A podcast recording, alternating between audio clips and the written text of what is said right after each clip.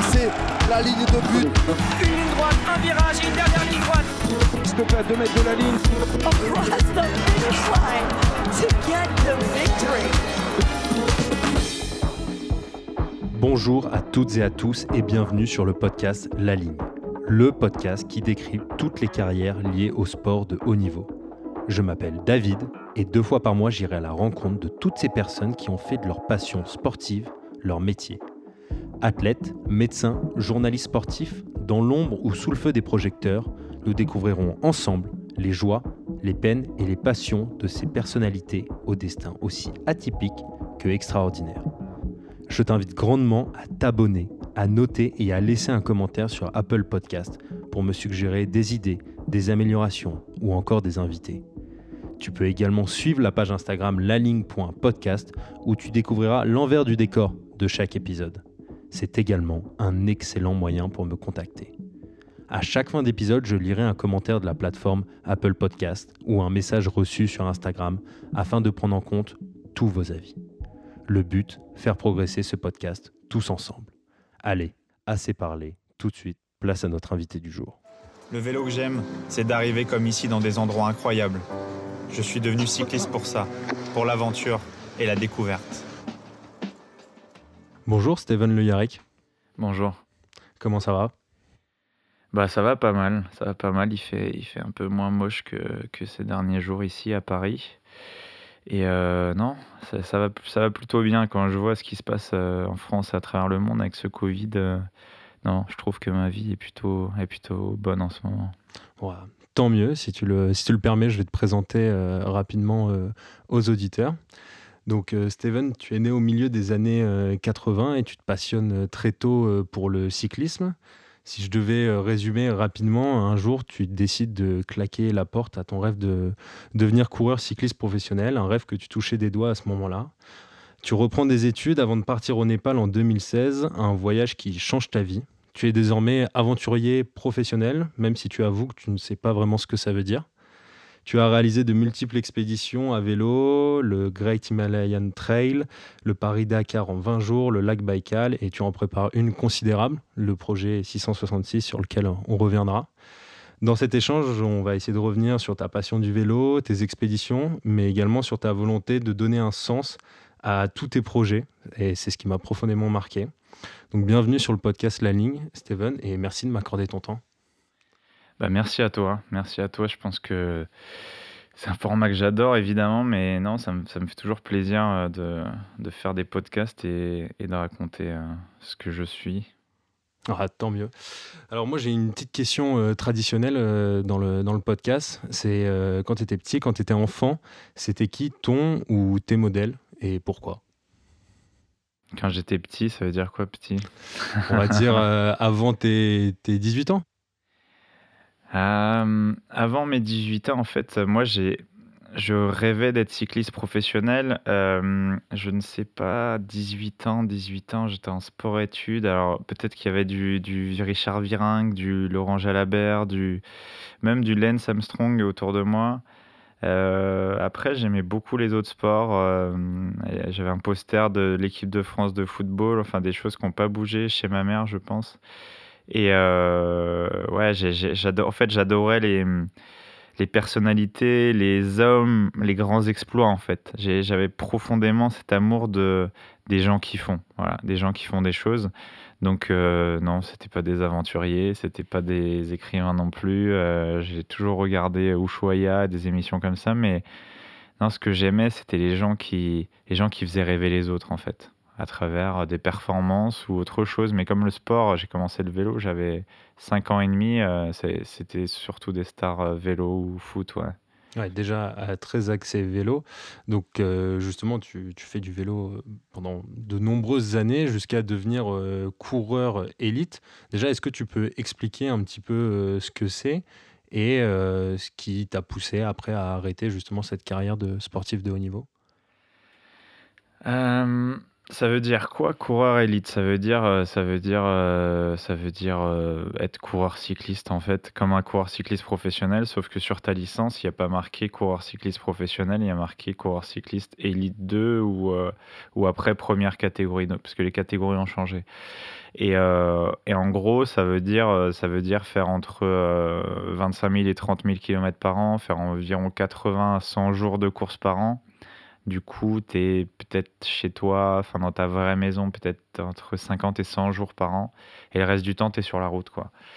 Tu es sur la route à t'entraîner ou en camion, ou voilà. Donc la différence entre un coureur cycliste pro et un coureur cycliste élite, c'est un coureur cycliste qui gagne moins d'argent, qui n'a pas de contrat pro, euh, qui est parfois euh, aussi professionnel qu'un coureur pro, sauf qu'il a presque la même vie qu'un coureur pro, sauf qu'il gagne moins d'argent. Euh, il a certainement peut-être euh, moins de qualité physiologique, psychologique. En fait, il, il a juste pas réussi à passer le cap d'avoir un contrat avec une équipe pro. Voilà, donc tu es un espèce de semi-pro. Euh, avant, on appelait ça les semi-pros, mais, mais j'étais ouais, j'étais coureur cycliste, euh, coureur cycliste élite. Quoi. Tu vois, ça, ça correspond aux 300 meilleurs coureurs de France qui sont amateurs. Mais... Donc voilà, en, en foot, ça ferait ouais, en national ou Ligue 2, quoi. Mais, mais ça veut tellement rien dire. ok. ok. Et tu fais ça durant combien euh, d'années? Euh, En élite, euh, en fait, j'ai commencé le vélo donc à 5 ans et demi. Ensuite, je suis allé en... j'ai déménagé en sport-études quand j'avais 17-18 ans en Normandie, à Flers de l'Orne, dans un lycée catho. voilà, je suis parti de, de du, je pars du 93 où j'étais au lycée pour aller dans un sport-études hyper catho, lycée Saint-Thomas d'Aquin, le plus indécent, tu vois, le truc, euh, l'inverse de moi, quoi, euh, à cette époque-là, à me dire euh, un truc hyper carré, en fait. Et ensuite, je, je, passe, on va dire, les, les, marches step by step pour aller à, ce niveau élite où j'ai l'impression d'avoir réussi déjà quelque chose. Donc j'ai eu des équipes à Évreux, j'ai eu des équipes à Lyon-Vaux-en-Velin, j'ai eu des équipes c'est Nogent-sur-Oise, Villeneuve-Saint-Germain, enfin des équipes de division nationale. Et euh, ça dure six ans, en fait, ce haut niveau. Mais j'étais euh, ah, pas très heureux, en fait. Parce que c'est, j'adorais ce truc d'être sur la route, d'être cette espèce de, vagabond dans, dans, ce cirque. Mais, euh, mais tu jugé sur la performance, quoi. Donc quand tu, tu, tu réussis pas, quand tu gagnes pas, et puis en fait, j'adorais gagner, j'adorais faire des performances, mais ce que j'aimais, c'était m'aventurer, quoi. J'aimais bien galérer, j'aimais beaucoup m'entraîner, j'aimais bien découvrir, j'aimais bien euh, explorer, découvrir des pays, passer des frontières, euh, ouais, et, et, faire des trucs que je connaissais pas, quoi. La montagne, tu vois, des trucs, euh, pour moi, enfin, je viens de la Courneuve, hein, dans le 93, du coup, quand je suis arrivé à la montagne la première fois, j'ai eu envie de monter d'école, quoi. Comme un gosse qui va à la neige pour la première fois. Ok. Et justement, à quel moment tu te dis que bah, tu veux plus justement de cette, euh, cette vie-là?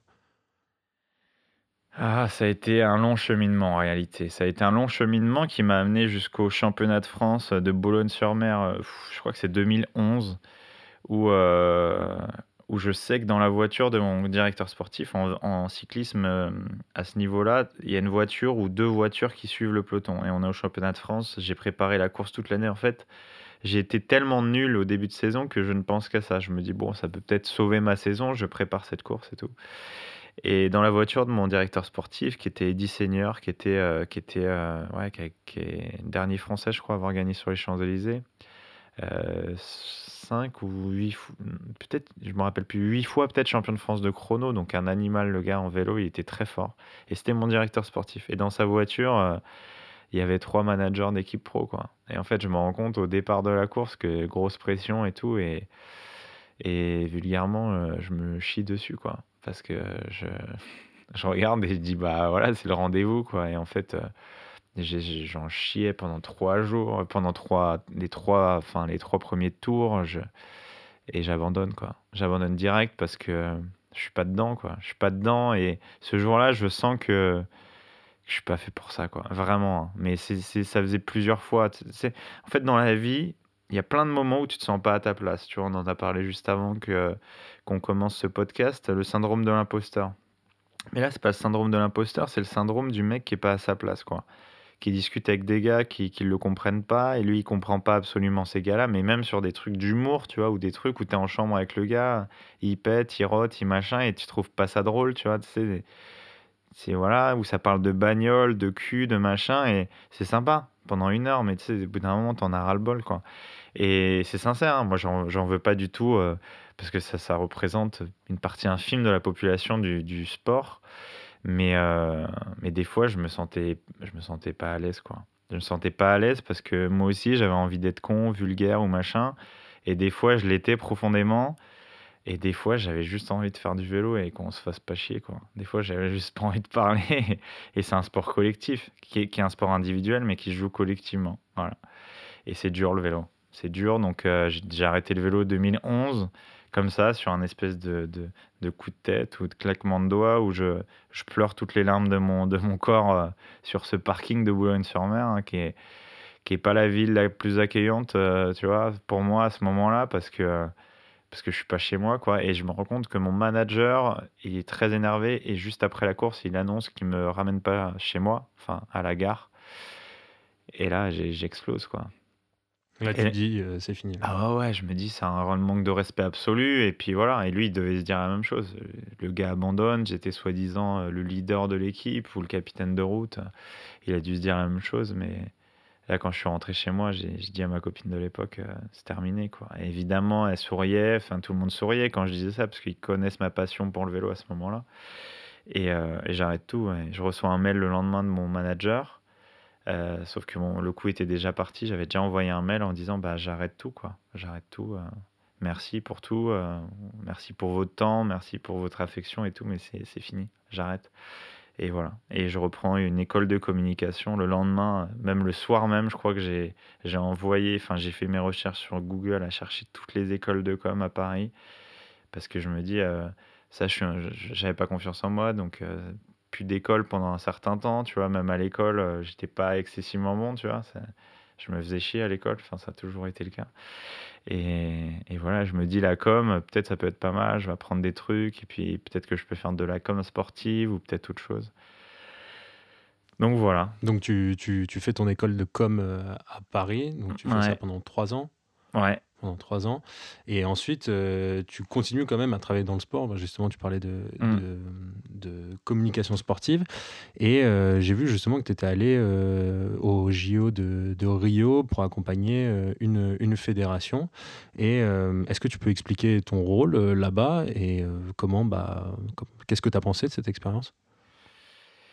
Ouais, je, je fais l'école française des attachés de presse, l'EFAP à Paris. Donc voilà, tu vois, sur les Champs-Élysées, enfin le truc. Euh, j'arrive que, avec euh, des enfants de riches, euh, moi avec ma gueule de pas plus pauvre que les autres, je me dis c'est cool, il y a des gens comme moi et en fait même là je me rends compte que je suis pas à ma place parce que parce qu'on est tous différents mais en fait j'ai compris la vie aussi à ce moment-là, c'est que c'est des gens qui, étaient plus jeunes que moi, beaucoup plus jeunes, mais pas que, que, que dans le numéraire, quoi, tu vois, c'était pas, c'était pas que des chiffres, quoi, c'était, euh, en fait, je me rends compte que j'avais vécu 10 vies, quoi, mais je pense que quand j'avais 8 ans, tu vois, j'avais déjà 50 ans, euh, des fois, dans mes réflexions, parce que je regardais les gens et, et la vie avec un certain recul, tu sais, il y a des moments où, où enfin, tu, sens que c'est même pas de la maturité, c'est, tu te poses des questions euh, qui, qui sont pas celles de ton âge. Et à ce moment-là encore plus, parce que j'arrive dans cette école, j'ai vécu une carrière de coureur, et dans le, dans le, vélo ou dans le sport de haut niveau, tu dois faire ta place tout le temps, quoi. Tout le temps. C'est la, la, guerre sans les armes, tu vois. Et là, pareil, moi j'ai l'impression qu'il faut que j'arrive avec mon fusil et que je sois là, quoi, que je sois prêt, quoi. Et en fait, je n'ai jamais travaillé autant. Je, je, travaille jour et nuit toute cette période-là. Je monte ma boîte en même temps que l'école pour payer mes études. Une boîte de, de, de design de vélo urbain, de fixie, là. À l'époque, c'était hyper à la mode. Maintenant, un petit peu moins, mais ça revient parce qu'il y a beaucoup de vélos qui sont, qui sont achetés à Paris. Et, je monte ma boîte, quoi. Je suis à l'école, je monte ma boîte, j'étudie tous les réseaux sociaux, l'influence, les médias, les trucs, l'influence, comment ça se passe, les lobbying, les tout. Faites tout comme un, comme un gosse de 5 ans qui a faim, quoi. J'étais une éponge et je fais comme quand je faisais du vélo. Au lieu, au lieu de faire 30 000 km par an, je fais 30 000 km d'apprentissage de, de, tout, en fait. J'ai envie de tout apprendre et, et voilà. Et un mois, je crois qu'il y, a un semestre où je suis major de promo, enfin, le truc un peu impensable pour moi et pour mes parents, je pense, tu vois. Et, euh, et ouais, c'est une vie bizarre. Parce que, ouais, je, je, je suis communicant aussi avant ces Jeux Olympiques de Rio pour des marques, pour des personnalités, pour des fédérations. Déjà, je m'occupe d'un projet qui s'appelait Tous à l'heure anglaise, tu vois, pour les Olympiques de Londres, avec la Fédération française de cyclisme. Euh, je suis stagiaire dans une boîte qui s'occupe de la Fédé. Euh, je m'occupe de d'autres choses pour la Française des Jeux à l'époque, l'équipe cycliste de la Française des Jeux, sur du community management, sur euh, pareil, c'était leurs clients. Il y avait, enfin, il y avait plein de petits trucs qui s'ajoutent et qui était proche de ce que je faisais. Quoi. Donc je, connaissais, je touchais du doigt quelque chose que je maîtrisais. Et ensuite, euh, je travaille pour d'autres marques, pour Skoda par exemple, sur le Tour de, sur le tour de France. Donc je, je fais le Tour de France, c'était mon rêve absolu quand j'étais jeune, mais je le fais en tant que communicant. Quoi. Sur le projet Wheel of Cycling, donc, qui existe toujours pour Skoda. Et, et donc, je postule à la Fédération française de triathlon pour être communicant de l'équipe de France de triathlon et de la Fédé jusqu'aux Jeux Olympiques à Rio. Et à Rio, euh, ouais, on va, résumer ce truc, euh, c'est deux ans et demi, trois ans chez, chez eux. Euh, il faut savoir que ces athlètes, c'est pour moi des, des c'est les superman du sport, tu vois. Bon, il y en a d'autres, il y a des choses qui sont plus longues, plus dures, mais les triathlètes, c'est j'avais un respect absolu et je venais de faire un Ironman en fait. J'ai fait que deux Ironman dans ma vie parce que bah, c'est déjà pas mal. Ouais, j'ai fait j'avais l'impression d'avoir fait le tour de cette discipline-là, même si on ne fait jamais vraiment, mais j'aime jamais faire la même chose. Et euh, il y avait ce truc de compétition, de machin, c'est beaucoup de chiffres, hein, clairement le triathlon. Et là, je me retrouve avec des, mecs comme David Dose, comme Vincent Louis, qui est aujourd'hui champion du monde, double champion du monde de triathlon courte distance, et euh, Cassandre Beaugrand, enfin plein d'athlètes qui sont aujourd'hui connus et reconnus dans leur sport mais c'était des mômes, quoi. Pour moi, c'était, sauf Vincent, David, qui on a, on a à peu près le même âge, mais sinon, c'était des mômes. Mais des mômes tellement forts, avec une telle maturité, que j'ai compris pourquoi j'étais pas, pas bon en vélo. Parce qu'ils étaient super pros, en fait. Et moi, j'étais pro, mais non, j'étais pas pro comme ça. Est-ce que justement, toi, tu étais moins omnibulé par la performance que euh, je sais, oui, certainement. Je sais pas en fait. Moi, j'y arrive pas parce que j'y arrivais pas parce que ça me rendait fou en fait. Mais c'est pas que la performance, tu vois. Faire un podcast, c'est la c'est une performance. Faire des études, c'est une performance. Euh, créer une famille, c'est une performance. Euh, rester en vie, c'est une performance à certains moments. Mais non, c'est l'objectif de résultat, tu vois. Parce que tu es jugé que sur les résultats, hein. Tu es jugé sur tu vois, je, dis toujours que si j'avais fait euh, mes performances, ce que je fais aujourd'hui en, en, deux ans, euh, enfin, tout le monde s'en foutrait, hein, clairement, et je serais pas là en face de toi. Mais ouais, je, c'est, on est les mêmes, tu vois, ces athlètes-là, je me dis on est les mêmes, mais en même temps, ils ont un truc en plus, quoi. Et certainement, ça, c'est. Il y a quelqu'un qui m'a dit souvent, c'est, le patron d'un de mes sponsors, enfin le fondateur de, de Compresport, qui me dit euh, C'est ce que j'aime chez toi, Steven, c'est que tu es obsédé. Il me dit, dans la vie, il faut être obsédé parce que tu veux, ce que tu fais. Et c'est vrai que quand je suis concentré sur un truc, bah, ça m'obsède et ça me rend fou. Tu vois, je, je suis à fond, quoi. Tu vois. Et, et du coup, certains trucs, je les réussis. Mais eux, ils étaient obsédés, mais avec en même temps du talent euh, physique, tu vois, des trucs, un truc de fou, quoi. Tu vois, quand tu es champion du monde de triathlon, euh, ça veut dire que tu cours à plus de 20 km/h après avoir euh, couru, euh, après avoir nagé pendant 1 km 5 et, roulé pendant 40 km. Donc euh, voilà. Et au jeu à Rio, ouais, au jeu à Rio, j'ai c'est pas que cette performance de mes athlètes, parce que je les appelais mes athlètes, mais c'est tout. En fait, j'ai vu tellement d'athlètes, tu vois, j'ai, t'as, as, quand même des centaines d'athlètes que tu croises tous les jours. Et j'ai pas vu beaucoup de sourires, quoi. Bon, c'est pas l'endroit où c'est, on n'est pas dans un monastère, hein, mais c'était dur quand même. C'était dur pour l'ambiance était dure. Tu, sens que c'est beaucoup, beaucoup de, de, paraître avec. C'est un espèce de système qui, qui vit, qui est un truc énorme, hein, Jeux Olympiques, mais j'étais mal à l'aise, quoi. Parce que juste à côté, tu avais les bidonvilles de Rio et tu te rends compte de ce qui se passe autour et, et qu'en fait, on n'en a rien à foutre au fond de, de ces gens-là, avec des mômes euh, de 12 ans, avec des kalachnikovs, quand tu vas manger dans un restaurant à 10 bornes de Rio. Et... ok, d'accord. Donc, complètement aseptisé. Et, euh, et là, ouais, après ça, j'arrête tout. Après, justement, t'arrêtes. Ouais. Et, euh, et, là, tu décides de, de partir au, au Népal, c'est bien ça? Ouais, je décide. Et justement, comment, comment ça se passe et pourquoi, enfin, pourquoi tu vas au Népal? Pourquoi tu choisis le, Népal? Je sais pas. Au fond, je sais pas. Je pense que dans la vie, il y a des choses qui sont amenées sur un plateau ou, ou, avec d'autres mots, euh, des gens, des, des, signes dans la vie, des gens qui t'aiguillent, des gens que tu rencontres euh, et t'acceptent. Euh, tu vois, sur mon chemin, il y a eu des gens qui ont été là. Voilà. Et des fois, j'ai pas su. Ils m'ont tendu la main, j'ai pas su la tenir, ou je, je le sentais pas, ou où j'étais complètement obsédé par autre chose. Du coup, tu, tu as l'impression que, que ça n'a pas de sens. Mais il y a un ami qui s'appelle Erwan Montéour, avec qui euh, euh, j'ai vécu pendant un certain temps et, et qui est un ancien cycliste professionnel, euh, qui, qui, écrit beaucoup en, ce moment, qui est, qui est auteur, qui fait plein plein de choses entrepreneur et tout ça, il me dit, mais il me dit, barre-toi, quoi. Il me dit, barre-toi, tu, tu, fais chier, tu, passes à côté, là, tu, passes, tu vas passer à côté de ta vie et tout. Je comprenais pas ce qu'il me disait, quoi. Et je lui dis, mais moi, je suis malheureux. Il me dit, ouais, je sais, mais barre-toi, quoi. Et je lui disais, mais pourquoi toi, tu te barres pas? Il me dit, non, mais tu comprendras quand tu seras parti. Et donc, je, je projette de partir en Bolivie ou, tu vois, en Amérique du Sud. Je sais pas pourquoi non plus, tu vois, mais il y avait des, des peuples.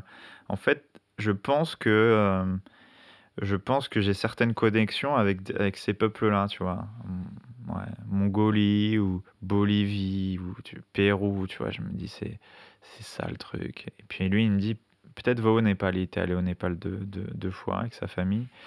Il me dit, va au Népal. Il me dit, je connais un gars. Euh, voilà, c'était en gros un mec qui dirigeait une agence de trekking. Euh, et je le contacte. Et il me dit, oui, oui. Et je lui dis, bah, je veux faire de l'humanitaire, moi de l'humanitaire, mais t'as as quoi comme expérience? Donc je lui explique ma vie et il me dit ouais bah viens, j'arrive avec 60 kilos de fringues pour les bidonvilles de Katmandou et voilà. Et il prend les fringues et il me dit au revoir. et je lui dis mais euh, on va où?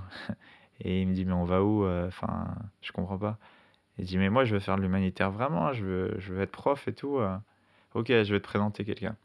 Et c'était au Népal. C'est comme si toi, demain, tu pars. Je te dis, bah, tu vas voir euh, Jean-Michel euh, Népal. Et, et, tu vas voir ce Jean-Michel népalais, plutôt euh, Nawang ou, ou il s'appelle Sarbendra d'ailleurs, ou Sarbendra. Et, et, tu le croises à l'aéroport et il te dit, bah, rendez-vous demain à tel endroit. Et toi, tu arrives d'ici, tu m'as fait confiance, mais t'es loin quand même de chez toi. clairement. Et j'y vais, quoi, tu vois. J'y vais parce que, parce qu'en fait, c'est là que je, aussi je me suis compris, c'est que j'adore m'aventurer, quoi. J'adore m'aventurer. Et là, je me suis aventuré donc dans la ville de Katmandou, tout seul, avec euh, un, carnet, euh, mon ordinateur, et puis j'ai commencé à écrire, quoi. J'ai commencé à écrire ce que je vivais parce que je, je me disais à ce moment-là, je pense que je suis en train de me sauver la vie et je pense que ce voyage va me sauver la vie, quoi je pense que ce voyage va changer fondamentalement ma vision de la vie, des choses, etc. Même si ça avait déjà changé. Et donc tu fais de l'humanitaire là-bas pendant combien de temps? J'ai fait de l'humanitaire pendant... J'ai passé 120 jours là-bas, mais je pense que j'ai fait de l'humanitaire exactement, euh, fixement, pendant 80 jours. Tu vois. Et... Et au début, je fais rien, quoi. C'est de l'humanitaire, tu vois, ça veut dire quoi? En fait, ça veut juste dire être là, quoi. Ça veut dire être là pour des gens qui n'ont rien et à qui tu donnes tout, mais en même temps, ils n'avaient pas forcément besoin de moi. Ça aurait été quelqu'un d'autre, je pense, qui aurait fait la même chose. Et ils avaient besoin que je sois là, quoi. Tu vois, que quelqu'un soit là pour euh, leur donner à bouffer, leur apprendre des trucs, jouer. Parce qu'au début, j'étais à la crèche, tu vois, dans c'était trop drôle, quoi. Parce que les enfants, ils, voulaient jouer avec moi. Et, chaque fois que j'y vais, je retourne à ce truc pour revoir les enfants. Et c'est avec mon truc idéaliste, je me dis, ils ont pas trop grandi et tout, et il y en a qui me reconnaissent, vraiment, il y en a qui me reconnaissent pas. Et c'est dur pour moi parce que je me dis, c'est comme mes gosses et tout, mais en fait, ils vivent leur life, quoi. Et, euh, et ensuite, je suis, euh, je suis professeur, moi, l'espèce de cancre euh, que je pouvais être à des moments de ma vie à l'école, parce que j'ai quand même redoublé certaines classes, tu vois, j'ai failli pas avoir mon bac. Et je deviens prof dans les bidonvilles de Katmandou, prof d'anglais, de mathématiques. Euh, J'ai eu 0,5 au bac en maths quand même. Donc euh, quand on balance même des formules mathématiques euh, de- d'enfants de, 12 à 16 ans au Népal, parce que c'est pas par, pas par, par âge, contrairement à ici, c'est par niveau. Tu vois, ils sont classés par niveau. Donc tu as des enfants de 12 à, à 16 ans dans certaines classes. Et donc, ouais, je joue le prof en fait. Tu vois. Je parle toujours du rôle qu'on joue dans la vie. Bah là, j'ai essayé de jouer mon meilleur rôle de prof parce que c'est, je respecte beaucoup les profs et je les comprends mieux aujourd'hui. En fait, c'est, des acteurs. C'est des comédiens parce qu'il y a des enfants et comme j'ai pu être un peu con qui posent des questions pour euh, savoir vraiment, tu vois. Et moi, j'avais des enfants comme ça en classe et, et ouais, j'ai essayé de leur donner euh, ce que j'avais pas eu à l'école. Donc, euh, ouais, c'était gratifiant. À ce moment-là, justement, où tu es au Népal, moi j'ai vu que tu as réalisé des, des retraites euh, vi- vipassana. Alors moi je connaissais pas du tout et ça m'a vachement intéressé. Est-ce que tu pourrais expliquer un petit peu ce que c'est? Mm. En fait, euh, avant ce, ce- ce voyage au Népal, euh, pourquoi le Népal aussi d'ailleurs? Parce que j'ai commencé à faire de la méditation peut-être six mois avant. Pourquoi? Parce que j'allais mal en fait. J'allais vraiment mal. Et c'est pas, euh, c'est pas mes proches qui m'ont incité à faire ça parce que je, à cette époque-là, j'étais un peu seul dans ce truc-là. Mais ça me faisait du bien, tu vois. Et aujourd'hui, je, je, je dis que pour moi, le bonheur, c'est synonyme d'apaisement et de transmission, tu vois. Aventure, apaisement, transmission. Parce que si je suis pas apaisé, je deviens fou complet, quoi. Et je fais n'importe quoi.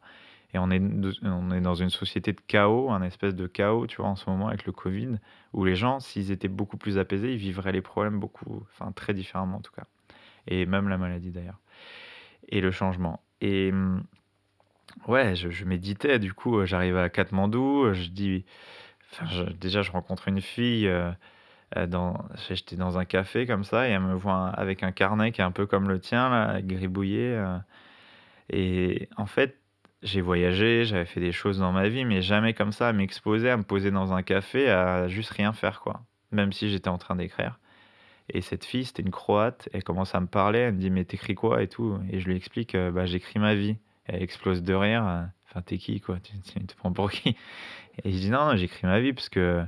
Et tu vois, comme là, euh, je me livre à, à cœur ouvert, tu vois. Et je fais la même chose, quoi. Je lui dis, bah ouais, j'en ai chié, j'ai pleuré, j'ai machin, c'était ça ma vie, j'étais malheureux, donc je lui raconte. Je lui fais un podcast, euh, sauf qu'elle n'a pas diffusé le podcast et, et, et ça aurait été différemment, différent. Et, et en fait, elle me dit, bah moi, je suis prof d'anglais euh, aussi dans les bidonvilles, et elle me raconte sa vie. Et elle me dit, je peux lire, parce que donc c'était en français, donc je lui fais en anglais. Et évidemment que vu le vocabulaire que j'avais à l'époque en anglais, ça n'a pas été facile. Donc elle explosait de rire assez souvent, mais elle me dit mais écris un livre et tout. Je dis non non, pour l'instant je veux vivre et après on verra. Et, euh, et je lui dis mais qu'est-ce que tu, c'est quoi ta vie en ce moment? Elle me dit bah là dans cinq jours, je vais faire un truc qui va changer ma vie. Ça s'appelle Vipassana. Et je dis c'est quoi Vipassana? Donc elle m'explique, c'est 11 jours, enfin 10 jours de méditation silencieuse. T'as pas le droit de parler, de séduire, euh, de regarder dans les yeux, de courir, de marcher, de faire du yoga, de s'étirer. Enfin, t'as le droit de rien faire, d'écouter de la musique, etc., de lire. Et euh, donc je lui demande, c'est où, c'est machin, tu vois, je veux tout savoir, quoi. Parce que moi, pour moi, c'était euh, comme un Ironman hein, d'aller faire Vipassana. En plus, elle, elle me disait profondément qu'il fallait surtout pas que je le fasse avec tout ce que je lui avais raconté, tu vois, les souffrances internes, mon enfance, la difficulté, la vie, mes parents, le truc, plein de conflits non résolus en fait, comme on est tous, tu vois. Sauf qu'il y en a qui arrivent à gérer euh, leur espèce de coffre ou leur sac à dos intérieur et de l'alléger au fur et à mesure de la vie. Il y en a qui gardent un sac à dos hyper lourd. Et donc c'est dur de faire euh, des aventures quand on sait qu'il est lourd. Et elle, elle me dit, mais toi, tu vas, tu vas mourir, quoi, si tu fais, tu, tu ne le fais pas, quoi. Elle me dit, va méditer deux jours, déjà, c'est bien pour toi et tout. Et plus elle me disait ça, plus j'avais envie de le faire, quoi. ah, Il fallait pas te dire Ah ça. ouais, en fait. je dis, mais t'es ouf de m'interdire, quoi.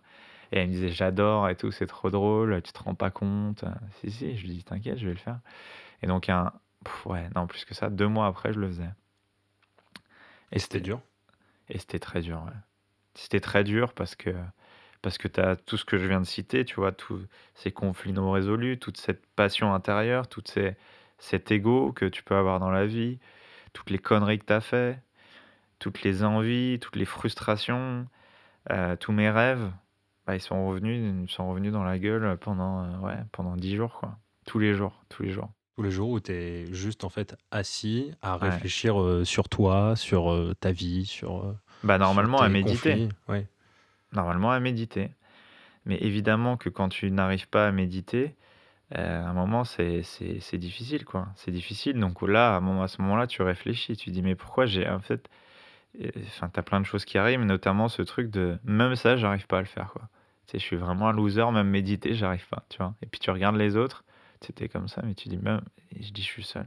Et en fait, tout le monde se dit ça. Parce qu'il y a toujours un moment dans la journée où tu n'arrives pas à méditer. Et moi, c'était le matin, tôt, enfin.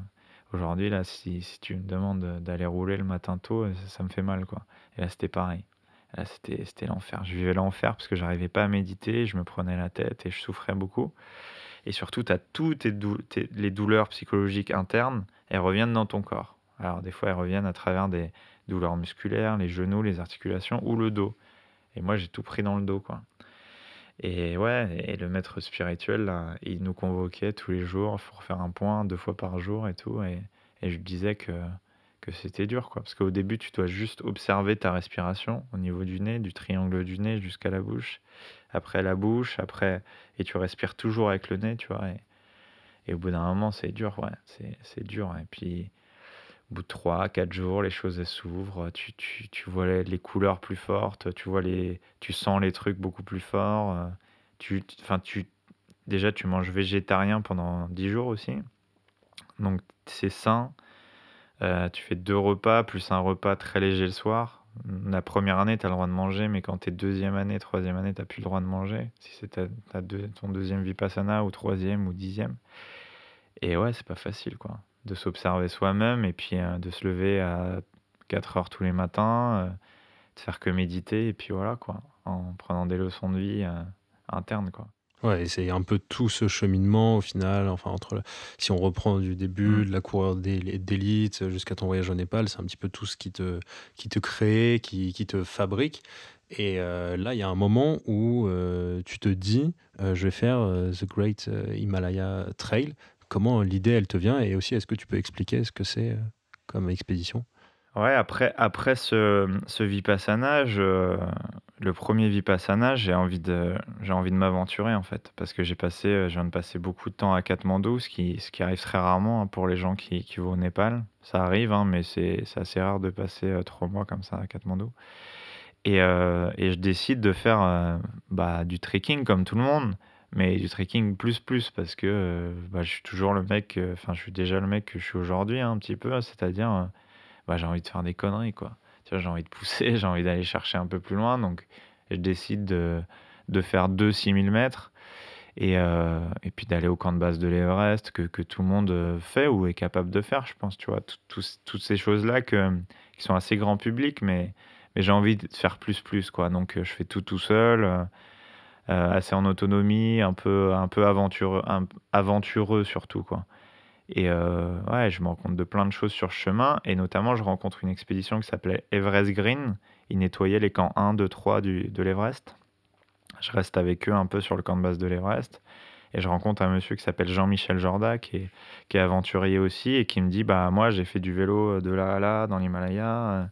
Ça s'appelle le Great Himalaya Trail. Et... Ouais. Et je le regardais comme ça, et en fait, à ce moment-là, ça a tellement résonné dans ma tête. Euh, je dis, mais c'est énorme ça. Tu vois, le, pays qui est en train de changer ma vie, et le sport qui, qui, qui, qui m'a formé, quoi, qui, m'a suivi jusqu'à maintenant. Alors que ça faisait longtemps que je faisais plus de vélo quand même, tu vois. J'étais un peu. Euh Il y avait une sorte de rejet du, du vélo après Ouais, bon, j'ai fait du vélo évidemment pendant la période Ironman. Je me suis beaucoup entraîné à vélo, mais c'est pas le même vélo, quoi. Euh, et, là, je me dis, ouais, je pense que ça, me, ça peut me réconcilier avec le, avec le vélo, quoi. Et au-delà de ça, c'est traverser l'Himalaya avec un vélo, quoi. Donc tu vas de Kanchenjunga, troisième sommet du monde, à Ilsa, donc c'est l'extrême est jusqu'à l'extrême ouest. Et il y a 2000 km et 90 000 mètres de dénivelé positif. En passant des cols à 6000 Des cols, ouais, tu as 15 cols à 5000 et 2 à 6000 et et avec des conditions climatiques qui sont changeantes, qui sont incertaines, qui sont compliquées. Donc, Et, et comme ça dure longtemps, euh, ouais, tu, tu peux passer par des trucs. euh, je suis parti en mars, hein, mais c'est, tu peux tout avoir, quoi, de moins 20, moins 30 degrés jusqu'à plus 25, quoi, à certains moments quand tu redescends à 800 ou 1000 mètres, ouais. Ok, et donc quand tu, quand tu réalises ça, donc tu décides de le faire euh, en vélo, euh, sachant, enfin juste pour info pour les auditeurs, c'est que généralement il faut, ce que j'ai vu, c'est il faut à peu près 160 jours en moyenne pour le faire à pied. Toi, tu vas le réaliser en 51 jours, ce Himalaya Trail. Et euh, c'est quoi les éléments qui t'ont le plus marqué dans cette aventure? Et surtout, moi, ce qui m'intéresse, c'est c'est quoi les émotions qui ont le plus domi- dominé C'est en fait bah, presque deux mois de- d'expédition? Alors, il y a, il y a beaucoup de choses, c'est-à-dire que déjà dans la préparation, je décide de médiatiser ce projet. Donc, il a été diffusé euh, à la télévision sur France TV Info. Avec, euh, euh, j'avais, j'avais entre 3 et 8 minutes dans la matinale de Samuel Etienne tous les vendredis matins.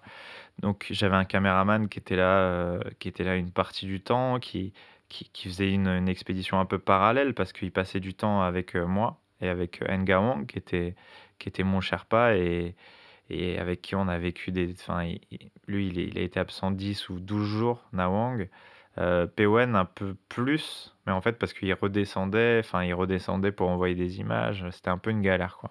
Bon, je me suis mis cette galère en plus, mais mon truc de communicant, cette formation a fait que j'avais envie de transmettre. Transmettre, de donner aux gens, de montrer l'Himalaya, parce que c'était ouf. Je savais que ça allait être dingue. Donc je fais ça, je me mets dans cette merde de envoyer des images, faire une expédition et en même temps essayer de communiquer en même temps.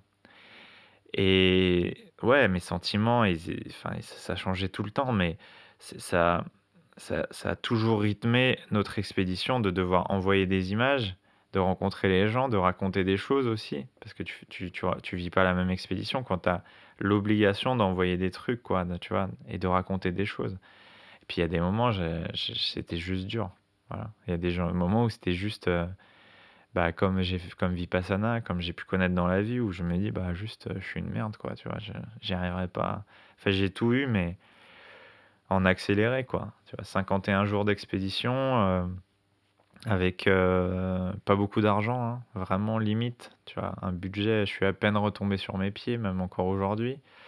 Et ouais, et des, des changements tous les jours, euh, la maladie qui arrive à 10-12 jours de la fin, euh, une espèce de poison qui se met sur mon, sur mon estomac, c'est... Ouais, c'était dur, c'était très dur. Voilà, ça prédominait aujourd'hui. euh, je pourrais dire, ouais, c'était un succès, bon voilà, j'étais si. Non, c'était très dur. C'est très dur le Great Himalaya Trail. Et ouais, pourquoi 51 jours? Moi, c'était des questions budgétaires, hein, principalement. Et puis parce que j'avais dit 60 jours. Donc, il fallait le rentrer en 60. Donc t'en as pris 9 d'avance. En fait, j'en ai pris 9 d'avance pour la, la simple et bonne raison que, en fait, je me rends compte que mes partenaires ne vont pas pouvoir me payer juste avant le projet. Des, des histoires de 30 jours fin de mois, 60 jours fin de mois. Et je me rends compte que je suis trop resté à Katmandou. On a cramé de l'argent. Et mes billets vont être trop serrés. Et mon expé, elle va pas durer 60, elle va durer entre 50 et 52 jours. Je pense qu'un 52, j'aurais pu le faire. Mais j'ai fait 51, quoi. 51 et, et ouais, un peu vite, ouais, entre 10 et 17 heures d'effort par jour, euh, tu vois. J'ai quand même mis euh, 4 jours de repos complet, tu vois. Donc c'est ouais, un peu inhumain, mais en même temps, à chaque fois que je faisais du repos complet, j'ai le lendemain, j'étais j'étais nul à chier, quoi. Donc euh, donc euh, ouais. Je- Aujourd'hui, je, je les regrette pas ces jours de repos, mais c'est dur de remettre la machine en route. C'est un peu comme une vieille bagnole, tu vois, mais à 5000 mètres, une vieille bagnole, elle démarre pas bien quand il fait moins 20. Ouais, parce qu'en plus, tu, tu passes dans la neige, tu passes dans la jungle, enfin dans des paysages qui sont Ouais. hyper changeants. Je crois que tu traverses genre 15 régions Ouais, différentes. Donc ouais. c'est, enfin, c'est quand même quelque chose d'énorme. Mm. Et en plus, tu, euh, enfin, tu le fais à vélo, Mm. mais il y a quand même une bonne majorité du temps où tu dois porter ton vélo. Parce que c'est pas aussi simple que ça. Ouais, Euh, je sais pas en fait. Si je le fais à pied, je saurais ce qui est le plus dur. Tu vois, là, j'ai, cet été, j'ai fait euh, l'Ultra Trail du Mont Blanc off euh, à pied avec euh, Perrine Fage. Et euh, c'est dur de faire à pied parce que, parce que tu, tu t'es... En fait, les descentes sont travaillées. En vélo, euh, il y a des descentes où tu peux avoir la chance de rouler. Et, euh, et c'est un sport porté. Mais le problème, c'est quand je devais porter le vélo en montée et en descente. Parce que quand tu as des marges de 1m20, évidemment, je vais pas les sauter en vélo, quoi. Parce que sinon, je, je serais mort plusieurs fois. Mais ouais, j'ai porté 60, peut-être 65% du temps. Porter, pousser le vélo. Et puis, c'est un, c'est, ouais, c'est un espèce, c'est un peu le seigneur des anneaux, quoi. Tu dois porter un truc qui te sert à rien. Et puis, et puis il faut le porter jusqu'au bout parce que tu t'es engagé, quoi. Tu vois. Ouais. Plus ton équipement. et- Plus ton équipement, ouais, ça fait entre. euh, ouais, entre. T- J'ai eu jusqu'à 35 kilos sur le dos, 35-40 kilos sur le dos, quoi. Et quand tu montes en altitude, euh, tu les sens, les, Ouais, les parce que 35. comme je dis, t'avais quelqu'un sur le dos, quelqu'un de très léger, mais euh, qui te sert à rien. Quelqu'un qui t'encombre et qui bouge, quoi. Et euh, ouais, c'est pas évident. Après, euh, après euh, ouais, heureusement que j'avais Ngawang qui était avec moi, qui avait un rythme qui était quand même hyper élevé au-dessus de 3500-4000 mètres et qui m'a, ouais, qui m'a poussé, quoi. Ça m'a tenu fort, ouais. Bah justement, j'aimerais bien parler un petit peu de, de ton équipe, euh, parce que dans ce podcast, j'aime bien m'intéresser un peu aux, aux personnes euh, dans l'ombre. Et donc, euh, donc, tu nous as dit, il y avait un caméraman et, et ton Sherpa, et donc c'était autre que leur rôle d'envoyer des vidéos ou de te guider. Comment t'es arrivé à les embarquer dans cette aventure qui est quand même incroyable? Ah bah c'était une bonne galère. Pour, pour PON, en fait, je devais partir avec quelqu'un d'autre à la base qui m'a un peu lâché à 10 ou 15 jours de partir. Et j'ai cherché, euh, comme euh, tu peux chercher un job euh, via les réseaux sociaux, j'ai contacté tout mon réseau. J'ai dit, il faut que je parte dans l'Himalaya dans tant de jours, tu vois, avec des trucs validés avec France Télé et tout. hein. Enfin, j'étais vraiment dans la merde, quoi. Et, et je contacte plein de gens. Et il y a, y a un mec qui me dit avec un accent pas possible Ouais, moi je pilote d'hélicoptère à Chamonix, mais j'ai un copain, peut-être il peut être dispo. euh, moi, je j'arriverai pas à partir euh, comme ça. En gros, je suis parti 80 jours hein, avec euh, PON de France. 80 jours dans ta vie, tu vas mettre ta vie entre parenthèses, presque 3 mois. Et, et PON, Grotti, là, vient à Paris, il me dit Ouais, je suis à Chamonix, je suis là demain, on discute et tout. Et voilà, il était là et, et il me dit Bah, j'ai jamais fait trop de vélo, j'ai jamais fait trop machin. Au début, je voulais qu'il fasse tout en vélo avec moi, quoi. Parce que je me dis On va perdre du temps. Et en fait, on arrive à Katmandou et le, Sherpa, il dit Mais jamais de là, là, ils vont faire des tests en vélo. Et il dit Mais il arrivera pas, il arrivera pas à nous suivre. Son équipement de vidéo, plus le vélo, plus le machin, c'est trop dur. Du coup, euh, comment j'ai fait pour l'embarquer? Bah, je, je sais pas, je l'ai fait rêver peut-être, ou je lui ai donné envie de venir. Et puis, puis c'est l'Himalaya, quoi. C'est- Enfin, Ouais, Ça fait rêver tout le monde. Ouais, c'est ça. C'est ça, ça fait rêver. Tu, tu sais que ça va changer ta vie ou tu sais que tu vas vivre un truc de ouf. euh. Et ça a été dur, hein. C'est, encore dur. C'est une expédition qui nous a tous marqués.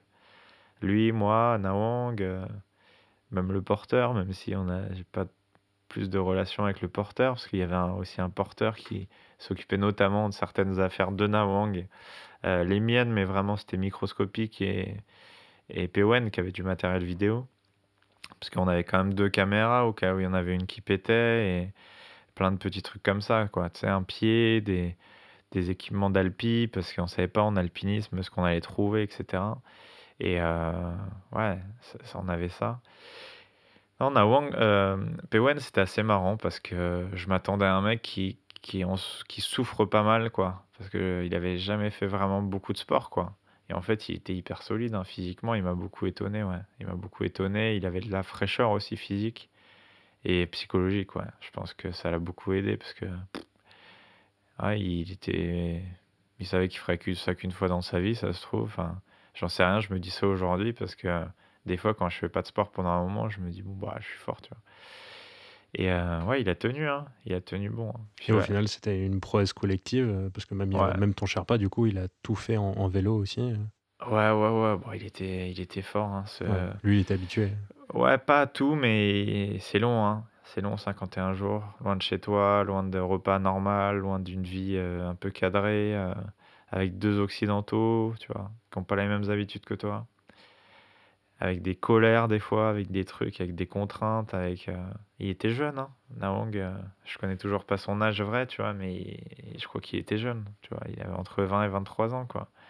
Tu vois, tu pars 80 jours loin de chez toi, enfin presque 80 jours au fond, euh, entre Katmandou et tout ça. Ah, il en a chié, le petit. Mais je l'ai revu à Katmandou l'année dernière et il a changé un peu, il a mûri, il a, ah, il a, il a pris cher pendant cette aventure aussi. euh. Ouais, forcément, ça, ça, Ouais. fait, ça fait grandir une, une telle aventure et ça remet euh, Ouais. plein de choses en, en question. Et euh, justement, euh, enfin, parce que moi aussi, ce qui m'a intéressé en me renseignant sur toi, c'est vraiment la, la volonté de, de transmission que tu as et le sens que tu essayes de donner un peu à toutes tes expéditions. Et là, j'ai vu euh, ton très bon documentaire, euh, La route de la chaleur, que je conseille à, à tout le monde, euh, où tu relis à Paris à Dakar en 20 jours en vélo. Et est-ce que tu peux expliquer le projet et justement le sens qu'il y a derrière vraiment? En fait, quand je reviens, euh, je suis dans l'avion, je reviens de Katmandou. hein, euh, j'étais, euh, bah, j'étais avec avec Pewen hein, et, dans ma tête, Pewen dormait et hum, et je dis il faut que je trouve un truc quoi dans ma tête. Il faut que je projette autre chose parce que sinon ça va être dur. Pourtant j'étais malade comme un chien, hein, j'étais, j'avais mal au ventre et tout, je, je me sentais pas bien quoi. Mais je me dis il faut que j'ai le projet d'après. Et en fait, dans ma tête, ce qu'il y a de plus fort, hein, là, en fait, le Great Himalaya c'était la, rencontre des populations locales hyper reculées. Quoi. On est allé dans des tribus, enfin des trucs où tu, enfin, tu crois pas en fait si je te montre des images. Et c'était tellement fort que.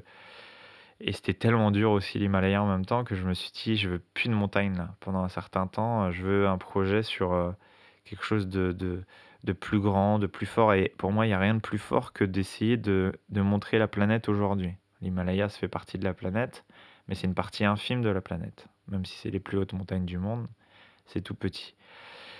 Et je dis, bon, je, je vais essayer de faire un projet sur les déserts. Donc je réfléchis à un truc. Et, et en fait, je, dans ma tête, vraiment, j'ai ce truc de traverser les six déserts les plus durs du monde. Ou en tout cas, les, ceux qui me parlent le plus, quoi. Ceux qui m'ont fait rêver quand j'étais jeune. C'est tu vois, le, le Sahara, tu vois. En fait, ce qui me fait rêver, c'est ces absolus qui sont impossibles pour des êtres humains. D'ailleurs, on n'y vit plus hein, dans, dans tous ces, ces- ces univers, parce que c'est dur. Et parce qu'on est dans un phénomène de désertification de, de ces endroits-là, mais comme en France, hein. tu sais, il y a une désertification des campagnes. Là, il y a un peu de, de, de gens qui retournent vers les campagnes, des villes vers les campagnes, mais en fait, c'est un projet sur le dérèglement climatique. Et je l'intitule le projet 666 parce qu'il y a six déserts, six continents, six mois. Et l'introduction à ce projet, c'est un pari, c'est-à-dire partir de chez moi et d'aller jusqu'à Dakar. Et pourquoi? Enfin, je, je te... évidemment que- qu'il y a un petit clin d'œil à la course automobile, il y a un petit clin d'œil aussi à l'aéropostale, à, ouais, à Saint-Exupéry, à Mermoz, etc. Tu vois, à, des, des explorateurs. Parce que oui, tu m'as dit que j'avais du mal à dire que j'étais aventurier. En fait, j'ai eu du mal pendant longtemps parce que je, oui, je sais pas ce que ça veut dire. Ça veut dire quoi? Toi, t'es aventurier, moi, je suis pas aventurier. Toi, t'es explorateur, ouais. T'as exploré quoi? Bah moi, j'ai exploré le désert de Bardenias. Ah bah super. Il y a des, y a tous les jours des gens qui sont explorateurs. alors. En fait, j'ai j'ai du mal à me dire euh, d'être explorateur alors que je pense qu'un Christophe Colomb, Vasco de Gama étaient des explorateurs. Steven Le Yarrick, euh, il explore quoi tu vois? Je pense qu'il y a beaucoup de gens qui ont déjà traversé des déserts, euh, notamment des locaux, qui ont déjà fait des trucs hors du commun et dont on ne parle jamais. Donc ouais, moi on me dit que je suis aventurier, du coup ok, je suis aventurier, ou je suis explorateur, ou je suis ce que vous voulez, ultra endurance athlète, mais tout part de ça, de la planète, du réchauffement climatique, du dérèglement climatique, parce que je veux traverser des déserts chauds, des déserts froids. Et ce Paris-Dakar, c'est un espèce de clin d'œil à, aussi à la télé qui, que je rencontre et qui me dit, mais Steven, euh, enfin c'est pas une aventure, euh, Paris-Dakar à vélo, c'est de la route et tout. euh. Ah bon, 5600 km en vélo quand même, c'est enfin, pas facile. J'aimerais mettre 20 jours. Ouais, mais c'est pas une aventure. Voilà. Il leur en faut plus. euh. Ouais, ouais, il fallait un peu plus de spectaculaire, un peu plus de, de non-humain, de, de spectacle, de, de risque, euh, de, ouais, de, d'approcher la mort certainement. Parce que c'est ça qu'on aime, du sang, du cul, euh, des larmes, des chutes. Mais euh, ouais, ouais, du coup, je fais Paris-Dakar en vélo, ouais. L'an passé, euh, mars 2020, euh, ouais, 2010 2019 ou 2020? 2020? Je me trompe toujours, ouais, 2019. Et c'était fou. C'était fou parce que, parce que ça a touché plein de gens, ça a touché plein de gens autour de moi, ça a touché plein de gens, des jeunes dans les écoles, qui ont pris ce, ce prétexte de Steven Le Yarrick qui fait cet expé euh, pour parler de dérèglement climatique, parce que ça humanise aussi euh, le truc, ça montre euh, ce que c'est le Sahara, ça montre La géographie aussi, moi je suis passionné de géographie. Parce que quand tu vas d'un endroit à un autre, c'est ouf, tu vois, je trouve. Et l'itinérance à vélo, elle est très à la mode, le vélo est très à la mode, mais t'es libre quand t'es sur ton vélo, tu fais ce que tu veux, quoi. T'as envie de tourner à gauche, tu tournes à gauche, t'as envie d'aller tout droit, tu vas tout droit. Et donc voilà, appelé ça la route de la chaleur, Paris-Dakar. Parce que justement, dans, dans ce documentaire, euh, qui est encore une fois mm. incroyable, euh, moi, ce qui m'a vraiment euh, marqué, c'est que d'habitude, quand on voit, je sais pas, les, les vidéos, les, les, films des aventuriers, on voit l'aventurier fort, l'aventurier qui, qui brave la mort, etc. Et toi, tu montres tout tu montres euh, tes pleurs, tes rires, euh, tes joies, tes peines, tes pétages de câbles. Et moi, ça m'a beaucoup touché, justement. Et je me disais, où est-ce que ça devient cette volonté de transmission vraiment authentique de tes aventures et pas d'être dans le, justement, dans le show euh, qu'on peut avoir parfois avec justement toutes ces aventures? Bah, de tout ce que j'ai cité avant, quoi. Tu vois, c'est intéressant les questions que tu m'as posées sur, sur Rio, sur la jeunesse, parce que tout part de là. Euh, moi, je, dis toujours que quand j'étais cycliste, j'avais l'impression d'être un, pour moi personnellement, hein, les autres c'est autre chose, mais d'un espèce de, de mannequin analphabète, mais qui devait vraiment euh, performer. Et c'est hyper dur d'être complètement. Je me trouvais bête en fait. Je me trouvais con dans des dîners, dans des trucs, parce que je faisais rêver les gens, parce que j'étais hyper fort, j'étais affûté et tout ça, mais, mais ça sert à quoi, tu vois? T'as rien à transmettre. Ouais, je me sentais nul, quoi. Et maintenant, j'ai pris l'exact opposé. Et puis après, les Jeux Olympiques, tu vois, des athlètes aussi qui, qui n'ont le droit que parler de cette performance. Et justement, que quand ils performent, ils ont le droit de parler, ou bien contre-performance. Alors expliquez-nous, ça veut dire quoi de faire cinquième des Jeux alors que vous rêviez depuis 10 ans, 12 ans? Bah, ça me rend triste, c'est tout. Et là, euh, ouais, ma prise de parole, elle est forte parce que parce que de pleurer, c'est universel, parce que d'être heureux, c'est universel, parce que de devenir fou, c'est universel. On est tous un peu barjots dans nos vies. On est tous euh, tous les jours. Il y a un moment où on se sent super bien dans la journée, où on explose de rire. Il y a un moment où on est. C'est la vie en fait. C'est la vie et j'ai décidé de montrer, on va tout montrer. Parce que c'est pas facile de prendre son portable dans la main et de, se montrer en train de devenir barjot dans le désert du Sahara. C'est de pleurer à la caméra, c'est horrible. Tu vois, c'est. Mais je le montre parce que je sais qu'il y a des gens qui, sont bien, il y a des gens qui vont mal aussi. Et en fait, ce documentaire, c'est ça aussi c'est la vie en accéléré, mais c'est tout est possible en fait. Parce que quand je vis l'enfer là, c'est pas du jeu quoi. Je suis pas en train de jouer. J'ai l'impression que je suis en train de crever quoi. Vraiment. Et, je dis pas que tout le monde est capable de faire Paris à Dakar en 20 jours, mais tout le monde est capable d'aller au bout de ses rêves. Tout le monde est capable de sortir de situations improbables. Tout le monde est capable d'en chier pour faire quelque chose à qui, auquel il tient vraiment. Et tout le monde est capable surtout de se dire je suis capable de faire un truc dans la vie. Voilà. Et c'est ça en fait. C'est ça la route de la chaleur. C'est tout ça en même temps. Alors c'est très riche, mais c'est. Je suis comme ça. Je suis un, je suis un trop plein. Je suis un espèce de volcan incandescent qui. Ouais. Parce que tu. Enfin, il y a un truc euh, que tu disais qui m'avait qui m'avait bien marqué. C'est justement, on te, on te voit pleurer, on voit tes pétages de câbles, tes blessures et tout. Et tu dis, tu dis ouais, je, je peux craquer euh, tous les jours, mais j'abandonne jamais. C'est un petit peu ton, ton mantra en quelque sorte. Ouais, parce qu'il y a un journaliste qui, qui me dit à la fin, euh, mais vous, vous avez craqué? Et j'explose de rire, hein, parce que, parce que j'ai, quand, les gens voient le documentaire, ils comprennent, mais lui, il avait aucun recul là-dessus. C'était, c'était les médias locaux et des, des, des gens qui font des trucs, qui doivent voir tous les jours. Et je lui dis, j'ai craqué tous les jours. Et je lui dis, c'est ça la dimension de l'homme. On a le droit de craquer, mais on lâche pas. Et tous les Africains qui étaient là, les Sénégalais qui étaient autour, ils m'ont applaudi. Et c'était fou parce que parce que c'est universel ça. On en chie tous, mais il faut pas lâcher quoi. Faut pas lâcher. Ou bien si t'en chies pendant 10 ans sur un truc qui dont t'es pas fait pour ça, arrête. Arrête. Te rends pas malheureux, te rends pas malade. Moi je me rends malade des fois pour des trucs. Et c'est pas bien. Mais en même temps, des fois, j'arrive à d'autres choses. Moi, ce que, ce que j'essaie de faire, c'est essayer de montrer que, que moi, j'ai le vertige, j'ai peur de plein de choses, j'ai eu peur des gens pendant longtemps, j'ai eu peur de communiquer, d'intervenir en public. Et tout ce qui me faisait peur, c'est ce que je suis en train de faire aujourd'hui. La solitude, le machin, tout ce qui me faisait peur, c'est là où je deviens expert aujourd'hui. Et les gens m'admirent pour ça. Et quand je te parle avant de, avant d'intervenir sur le syndrome de l'imposteur, c'est ça C'est que j'ai toujours l'impression que je suis pas à ma place. Mais en même temps, je le fais. Et quand tu fais dans la vie, bah, tu es vraiment à ta place. Voilà.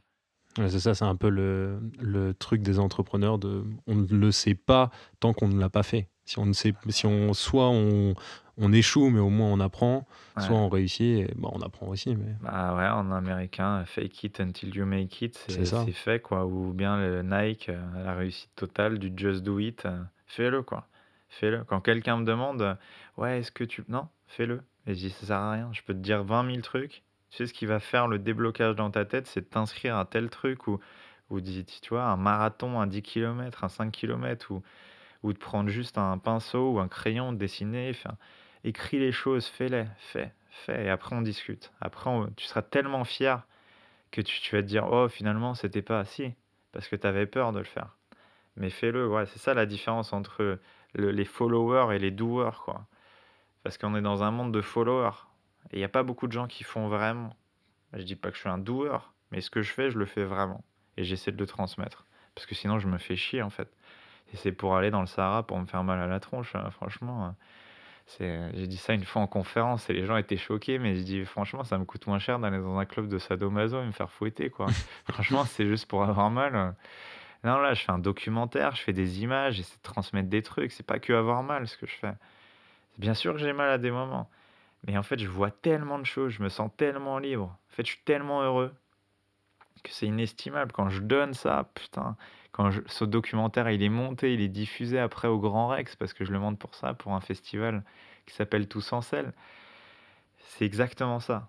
Tous en sel, quoi, tu vois. Et, pourquoi je, je, collabore avec ce festival? Parce que, parce que ça a changé ma life, le vélo. Et pas que la compète. Pas que de gagner le Tour de France, pas que gagner. Voilà.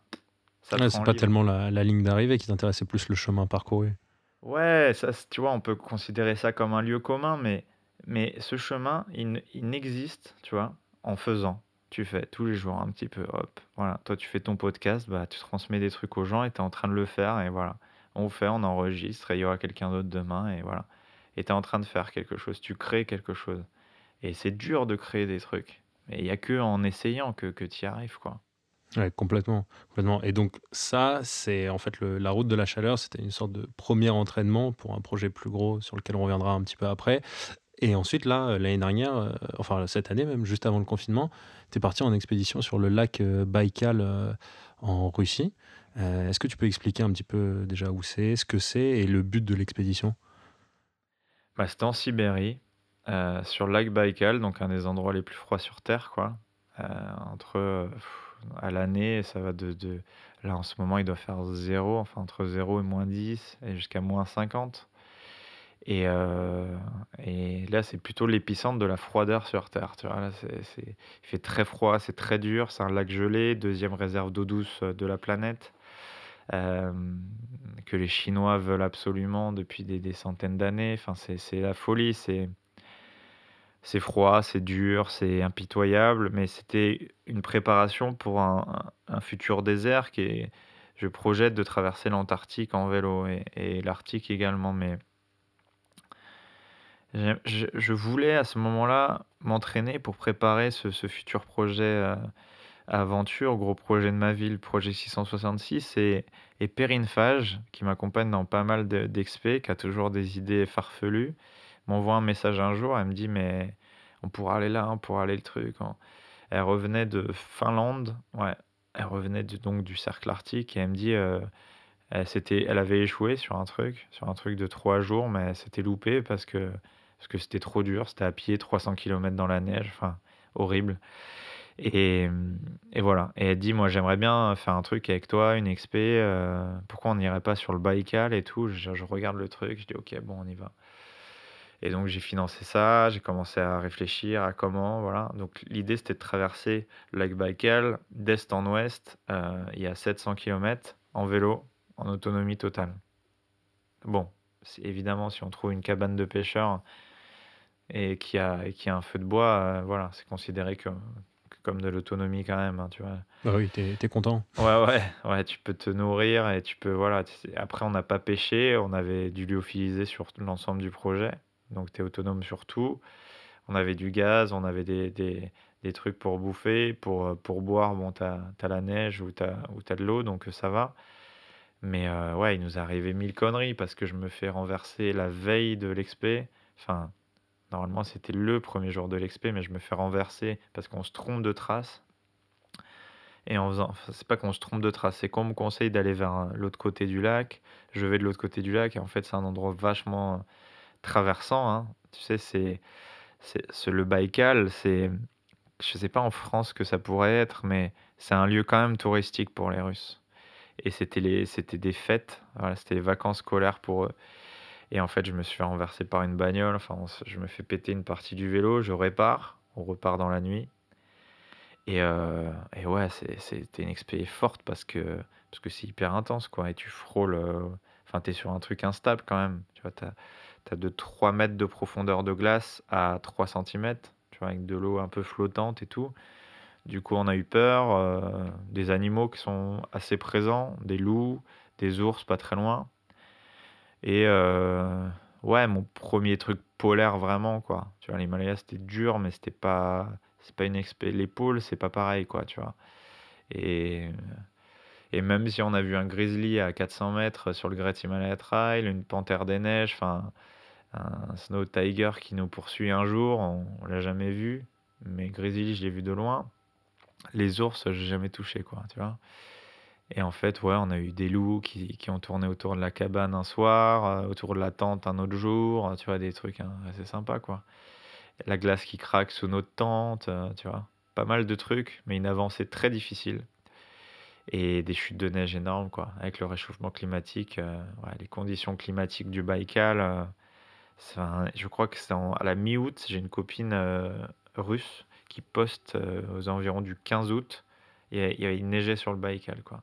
Donc avec le dérèglement climatique, il se passe des phénomènes un peu bizarres, quoi. Et voilà. Donc c'était là, ouais, c'était puis en fait, on voit sur le Baïkal qu'ils annoncent euh, le lockdown et des frontières, des, le confinement, le machin. Et nous, on rigolait, quoi. On dit, mais c'est pas possible. Dans 15 jours, c'est arrangé. Et en fait, ça fait 6 mois que ça dure. Juste, avant, juste avant le Covid, quand même, tu es, ah parti en, en, expédition. Et euh, donc voilà, donc c'est quand même un, entraînement euh, particulier, mais donc c'est pour un projet qui est beaucoup plus gros, bon, qui devait être peut-être fait un peu avant, mmh. mais bon, avec le Covid, il y a eu des problèmes, etc. Donc, c'est le projet 666. Donc, si j'ai bien compris, en fait, c'est donc six euh, déserts sur six continents pendant en six mois. Et donc, tu as comme ligne de départ le désert d'Atacama et comme ligne d'arrivée le désert de Kalahari, euh, Namib. Mmh. Est-ce que tu peux nous expliquer déjà justement euh, le sens que tu veux donner à ce projet et comment tu vas le réaliser? Bah, c'est simple, hein, 6-6-6 comme 6 déserts, 6 continents, 6 mois. Donc 6 fois un mois parce que parce que après j'aimerais bien euh, relier ces déserts mais ouais, le Covid m'a un peu bloqué parce que bah déjà il faut financer. Donc les, les boîtes, il y a beaucoup de blocages sponsoring, marketing, euh, voilà, communication. Et au-delà de ça, les frontières, quoi, elles ont été bloquées, notamment les pôles, parce que en fait au début, je devais partir euh, faire l'Atacama.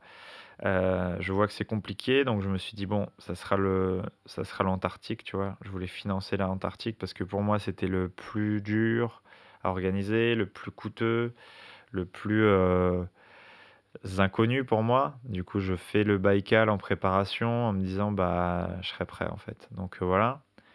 J'avais presque tout qui était aligné pour partir sur, sur ce, cette Antarctique. Mais comme un entrepreneur, il faut se préparer à tout. Et là, je m'étais pas vraiment préparé à ce qui s'est passé là dans le monde entier. Donc euh, là, toutes les expés euh, des pôles. Bon, là, j'ai vu que, que Mathieu Torder avait fait quand même une expé au Groenland, mais les deux pôles sont bloqués depuis un certain temps là. Donc euh, voilà, pour l'instant, jusqu'à nouvel ordre, ça bouge pas de ce côté-là. Donc ça sera possiblement un autre. ça sera peut-être le désert mongol. Donc partir, partir de Sibérie et traverser traverser le désert, euh, désert de Gobi, quoi, et d'aller jusqu'à l'Himalaya. En fait, j'ai un rêve euh, con et un peu idéaliste, c'est de faire refaire la trace des évadés du Goulag, tu vois, qui est, une longue trace. Et, et en gros, euh, sur le papier, c'est six déserts, faire, en gros 1000 miles par désert. Voilà, il n'y a jamais personne qui a fait 1000 miles en Antarctique, pas grand monde qui a fait 1000 miles dans, beaucoup d'autres déserts sur le Gobi, il y a beaucoup de gens qui ont déjà fait des kilomètres, mais 1000 miles, c'est quand même beaucoup. Et puis, euh, et puis de montrer la planète aujourd'hui, quoi. Montrer le dérèglement climatique qui est, qui est, qui est existant, mais montrer, euh, montrer nos conneries aussi, les conneries de l'homme, parce que montrer, montrer un petit vélo en Antarctique, montrer les températures aussi qui sont observées, faire des relevés. J'aimerais faire des relevés scientifiques aussi pour mettre au-delà de la caution scientifique, mettre, euh, bah, montrer quoi. Et puis, puis c'est, enfin, ça coûte cher hein, d'aller en Antarctique, clairement. Donc, euh, si j'y vais, vaut mieux que ce soit pour une bonne raison et un peu partout sur, sur la planète. Et montrer la dimension de l'homme, quoi. On est microscopique comparé à, à cette planète, à tous ces univers, quoi, qui sont, qui sont, qui étaient peuplés quand même, hein, qui étaient peuplés.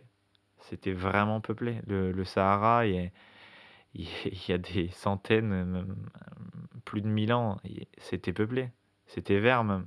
Et maintenant, la planète se réchauffe à mort. Et c'est, en fait, ces univers-là, c'est juste le révélateur de ce qui se passe dans le monde, quoi. Tu vois, quand il fait des canicules, 45 degrés à Paris, bon, ça dure 3-4 jours, on en chie un peu, mais quand ça arrive dans ces univers-là et que ça dure hyper longtemps, ben voilà. Et moi, je veux voir euh, aussi l'adaptation du corps à la chaleur, au froid, l'adaptation physiologique, mais aussi euh, logistique, technique, tu vois la vie, quoi. Ouais, c'est ça. C'est, mais c'est au-delà de la. Moi, ce qui m'intéresse, c'est que justement, c'est au-delà de la prouesse. C'est mm. pas juste. Euh, entre guillemets, tu prends mm. ton vélo et tu vas dans les déserts. Mm. C'est tu veux montrer des choses, tu, tu, veux informer les gens et bah c'est, c'est tout à ton honneur. Et en vrai, ça, ça touche beaucoup plus, je pense, quand bah, justement on voit quelqu'un qui, bah, parce que c'est un travail de longue haleine, tu as dit, ça part du financement euh, jusqu'à la réalisation, après le documentaire, etc. Et quand on voit quelqu'un qui arrive bah, justement à faire tout ça, et eh bah, justement ça nous touche euh, beaucoup plus parce qu'on est tous humains et on est, on est sensible à, ces émotions. Et bah écoute, euh, moi ça m'a fait très plaisir en tout cas d'en apprendre sur ce projet et j'espère que tu vas pouvoir le faire au plus vite. on arrive à la fin de cette interview et j'ai encore deux petites questions.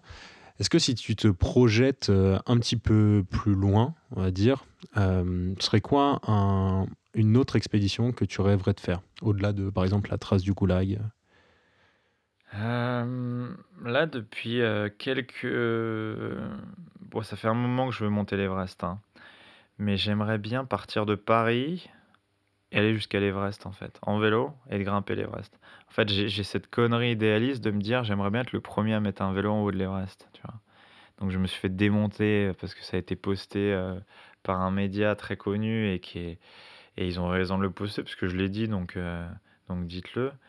Mais ouais, j'ai ce, ce, truc dans la tête de dire j'ai envie de mettre un bike qui est pas du tout fait pour ça et, et de rouler un peu sur l'Everest, ouais, un peu plus haut de ce que j'ai déjà roulé aller jusqu'au camp de base de l'Everest avec un vélo en vélo parce que aujourd'hui je sais que je peux rouler jusqu'au camp de base il n'y a pas grand monde qui a été jusqu'au camp de base euh, de l'Everest. Je crois qu'il y a un Norvégien une fois qui a fait euh, Norvège, euh, Norvège, Katmandou, Everest. Mais ouais, ouais j'aimerais partir de Paris jusqu'au camp de base de l'Everest. Et puis, et puis voilà, ça c'est un de mes trucs. Ouais, j'aimerais, ouais, j'aimerais traverser l'Atlantique avec un vélo en fait, en pédalo, tu vois. J'aimerais faire une transatlantique en bateau aussi. Enfin, ouais, des, idées, j'en ai, des idées farfelues, j'en ai, j'en ai plein dans le coffre. et c'est ça qui est incroyable, c'est que quand même le, le vélo reste toujours au, cœur. Même quand tu me parles d'un, enfin, d'un pédalo, euh, genre euh, traverser l'Atlantique, tout comme ça, il y a quand même toujours cette passion du vélo qui reste présente. Et... Ouais, il y a la passion du vélo. Bon, faire du vélo euh, sur l'Atlantique, ça sert à rien, c'est clairement, mais, mais en même temps, c'est, c'est mon truc, quoi. Il y en a plein qui l'ont fait à la rame, il y en a plein qui l'ont fait en bateau, énormément d'ailleurs. Et pourquoi j'essaierais pas de faire un défi euh, technologique, montrer euh, même, euh, bah, il y aura beaucoup de solaire hein, si je fais une expé comme ça, et montrer, ouais, montrer tout ça quoi. Après, c'est beaucoup d'investissement. Il faut, faut que je trouve les ingénieurs qui sont capables de me construire ça, parce que le faire sur le lac de de Carcan à côté de Bordeaux, c'est un truc. traverser l'Atlantique, c'est autre chose. Et euh, ouais, ouais, j'ai des trucs comme ça, des, des choses qui me viennent. Euh. puis après, j'ai ouais, j'ai aujourd'hui, j'ai fait beaucoup de choses en France là en ce moment parce que les frontières sont un peu bloquées et puis euh, et puis voilà, mais des idées, ouais, des idées, j'en ai plein et puis, puis j'adore ça surtout, j'adore découvrir, j'ai envie de découvrir des univers partout dans le monde et, et de rendre hommage à la planète quoi, de montrer un peu. Bah écoute, on, refera un podcast alors euh, quand on aura fait toutes ces expés et tu pourras encore nous en dire plus. euh, ça fera la, suite euh, de cet épisode. Euh, donc moi j'ai une petite question à la fin, un peu plus légère, parce que j'ai vu aussi que tu écoutais pas mal de, musique. Donc si tu devais prendre genre soit ta musique du moment ou une musique préférée. Je saurais pas te dire. Je saurais pas te dire, mais étonnamment, quand je suis, euh, quand je prépare des expés comme ça, je suis très Chopin, tu vois. Je suis très, très des trucs qui, qui rendent dépressif la moitié des gens à qui je fais écouter, mais, mais en fait, ça me permet de juste de, de m'évader, de me poser, quoi, et de pas être dans la projection, parce que c'est très intérieur quand j'écoute de la musique classique et ça me, ça me renvoie à moi-même, quoi. Et ça me permet de, de me poser et de, et de tout arrêter. Mais euh, C'est une forme de méditation. ouais, c'est, si, tu vois, si j'avais, j'ai failli te dire ça, en fait, euh, ça serait une musique de méditation aussi, parce que, tu vois, je, je me suis dit, je vais lui dire musique de méditation, parce que, par exemple, euh, quelque chose que je me dis quand je fais de l'ultra-endurance, enfin, ça existe en expé aussi, parce que ça arrive très souvent. Je dis Om Mane Padme Hum, tu vois, enfin, je fais des prières bouddhistes euh, parce que, euh, voilà, et, et cette musique Om Mane Padme Hum, tu vois, il y a, des musiques euh, tibétaines ou népalaises, en fait, ça passe dans tous les restaurants, enfin, dans beaucoup de restaurants là-bas. Et si tu restes dans le restaurant pendant 12 heures, pendant 12 heures, t'écoutes de la musique, t'écoutes la, la même musique. Et moi, ça me dérangeait pas, quoi. Les gens en avaient marre, en fait, autour de moi. Et moi, ça me dérangeait pas. Et cette musique, Om Mane Padme Hum, en fait, tu l'entends pas vraiment quand tu. Mais ouais, ouais, celle-là, celle-là, elle me suit. Je me le répète tout le temps quand je fais mes expés, tu vois, ça me protège en fait. J'ai l'impression que ça me protège, ça m'apaise, ça me fait du bien et, et ça me fait envoyer des bons signaux là-haut parce que, parce que ouais, des, des fois quand tu quand es dans la merde, bah, tu cherches des, des gens qui t'aident, ouais. Des réponses. ouais, des réponses ou juste, euh, t'as juste besoin de, d'apaiser tout, quoi. Voilà, que, que l'orangina, ouais, la pulpe reste un petit peu plus en bas, quoi, et que ce soit pas tout le temps en mouvement comme je peux l'être. Ouais, c'est ça, de, de calmer euh, Ouais. l'esprit et, et le corps euh, aussi. Calm mind, ouais. Ok, bah écoute, euh, merci beaucoup euh, pour ton temps. Moi, ça m'a, ça m'a passionné. Je pense que ça intéressera beaucoup les auditeurs aussi. Donc, euh, merci à toi et à la prochaine fois pour un Merci. nouvel épisode. Merci à toi de m'avoir invité.